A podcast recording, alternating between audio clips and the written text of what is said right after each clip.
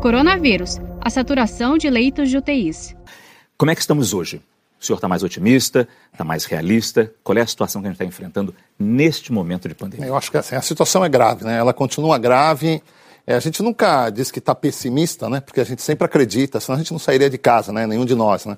Mas eu, eu não dá para dizer que nesse momento a gente está tá tranquilo com o que está acontecendo. Não estamos, o número de casos está aumentando, a gravidade deles é, é imensa, né? Eu acho que sem dúvida nenhuma tanto para quem trabalha em terapia intensiva quanto para quem trabalha na emergência médica, esse é, é, o maior desafio profissional que a gente já, já, já enfrentou.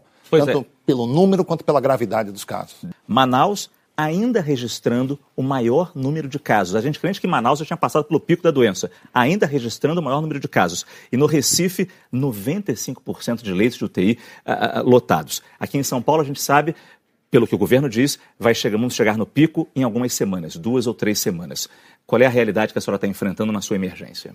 Então, é muito nítido a diferença com o passar das semanas no aumento do número de casos.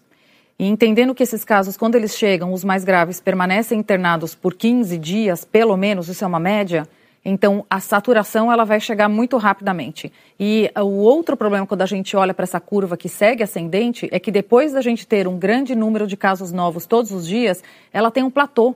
Então, isso vai permanecer por muitas semanas ainda. Então, é, é, um fato bastante possível e real que a saturação dos leitos de UTI ou simplesmente dos hospitais aconteça de fato nas próximas semanas. Saiba mais em g1.com.br/barra coronavírus.